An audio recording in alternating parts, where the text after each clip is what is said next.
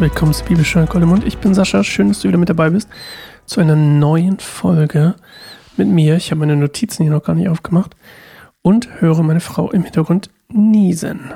Das sind die Tatsachen, mit denen wir uns heute konfrontiert sehen. Schön, dass du mit dabei bist zur Bibelstunde Goldemund, Folge 105, Psalm 104.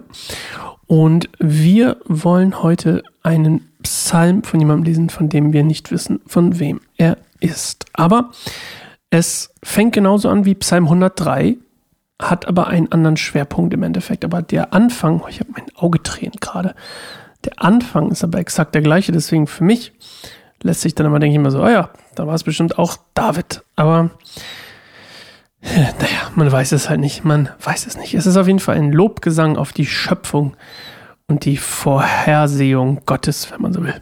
So, und bevor wir damit einsteigen, wollen wir noch äh, eine Minute zur Ruhe kommen, bisschen uns auf das vorbereiten, was Gott uns heute sagen will für den Tag, durch Psalm 104, so wie wir das schon ein paar Mal vorher gemacht haben. Dann hören wir uns gleich wieder. Bis gleich. Ciao.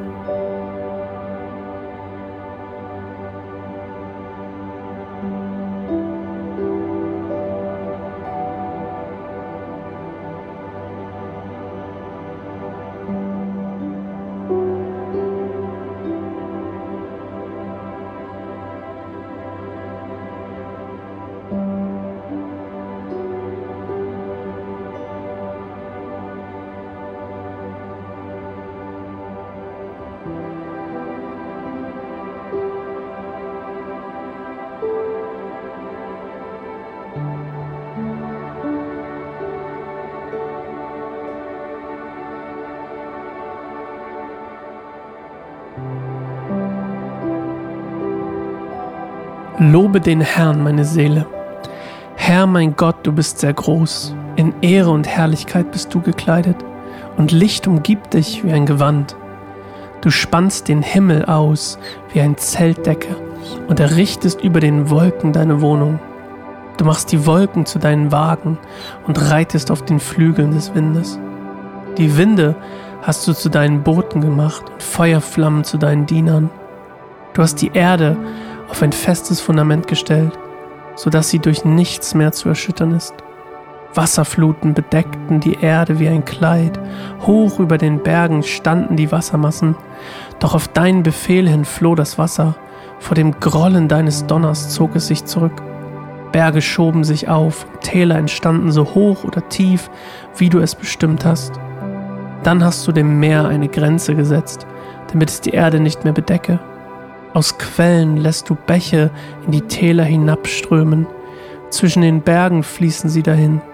Sie bringen den Tieren Wasser und stillen den Durst der wilden Esel. An den Wasserläufen nisten Vögel und singen im Geäst der Bäume.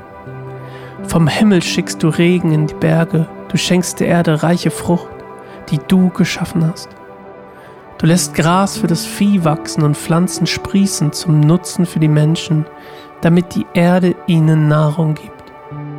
Du gibst Wein, der sie fröhlich macht, Öl, das den Körper pflegt und Brot, das ihnen Kraft schenkt.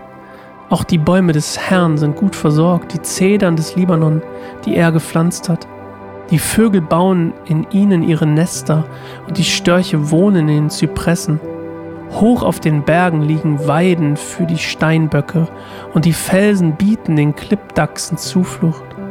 Du hast den Mond geschaffen, um die Jahreszeiten zu bestimmen und die Sonne, die weiß, wann sie untergehen muss. Du hast die Dunkelheit geschickt und es wird Nacht, in der sich alle Tiere des Waldes regen. Dann brüllen die jungen Löwen nach Nahrung, die sie auch von Gott erwarten. Beim Morgengrauen verstecken sie sich an ihren Lagerplätzen, um zu ruhen.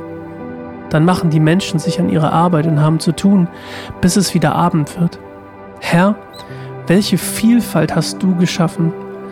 In deiner Weisheit hast du sie alle gemacht. Die Erde ist voll von deinen Geschöpfen. Da ist der Ozean groß und weit, in dem es von Leben aller Art wimmelt, von großen und kleinen Tieren. Siehe die Schiffe, wie sie dahin gleiten und den Leviathan, den du geschaffen hast, damit er im Meer spielt. Sie alle warten darauf, dass du ihnen Nahrung gibst, wenn es nötig ist. Mit deiner Hilfe sammeln sie Vorräte Du öffnest deine Hand, um sie zu ernähren, und sie werden satt.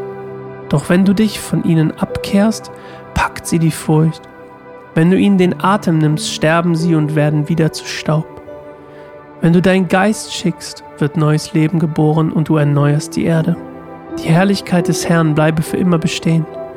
Der Herr hat Freude an dem, was er geschaffen hat. Wenn der Herr die Erde ansieht, dann erbebt sie. Wenn er die Berge berührt, dann rauchen sie. Ich will dem Herrn singen, solange ich lebe. Ich will meinen Gott loben, solange ich auf Erden bin. Meine Gedanken sollen ihn erfreuen, denn auch ich freue mich am Herrn. Doch alle Sünder sollen von der Erde verschwinden, sodass es keine Gottlosen mehr gibt. Lobe den Herrn, meine Seele. Halleluja. Halleluja, indeed. Mann, war das lang. Wow. Das war lang. Psalm 104. Ja, also fängt an wie Psalm 103, switcht dann aber über zu was anderem. Immer noch sehr positiv, also einfach davon mal so grob gesagt, immer sehr, sehr positiv. Gott, der Schöpfer und der, er, der Erhalter sozusagen ähm, der Welt, der sie auf ein starkes Fundament gestellt hat, wenn man so will, auf sich selbst. Und ähm, das ist quasi ein Psalm, um Gottes Werke zu bewundern und zu preisen. Also das ist das, worauf dieser Psalm hindeutet, nämlich auf Gottes Schöpfung.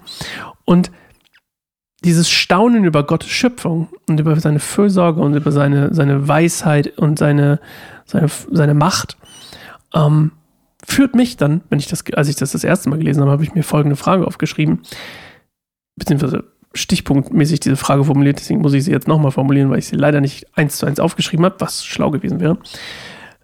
Wenn du das so liest, das, was Gott alles geschaffen hat, und es gibt ja auch die Wissenschaft sozusagen, oder wer auch immer, die sagt, naja, das war nicht Gott, es geschaffen, sondern der Urknall oder was auch immer, oder dann Evolution. Meine Frage an dich ist heute, glaubst du, dass Evolutionstheorie und Gottes Wirken zusammen existieren können? Ich sag dir schon mal meine Antwort.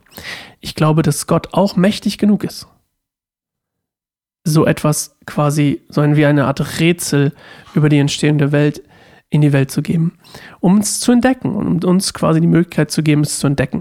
Und ich glaube, es ist absolut möglich, dass beides koexistiert, weil ich glaube, auch die Evolution sozusagen ist von Gott.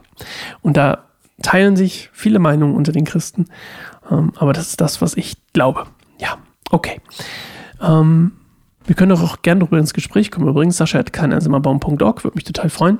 Ansonsten, was wir noch Neues haben, du kannst mal auf unsere Website gehen, wenn du möchtest, keineinsamerbaum.org. Auf der Startseite direkt findest du die gute Post. Das äh, Name Credit übrigens an meine Frau. Und zwar, jeden Monat bekommst du von uns oder von mir einen Brief oder ein Paket. Es kommt nur darauf an, was wir gerade machen. Mit einem zum Beispiel biblischen Thema oder mit einer Person aus der Bibel, einem, einem geistlichen Input oder was auch immer.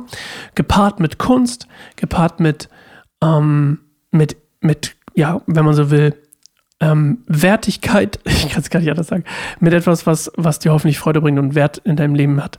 Und ähm, gleichzeitig aber auch dir Inhalt liefert und auch ein Deep Dive in irgendeine Geschichte, in irgendeine Person oder was auch immer, damit du noch besser die Bibel kennenlernen kannst und auch die, die, die Menschen in der Bibel.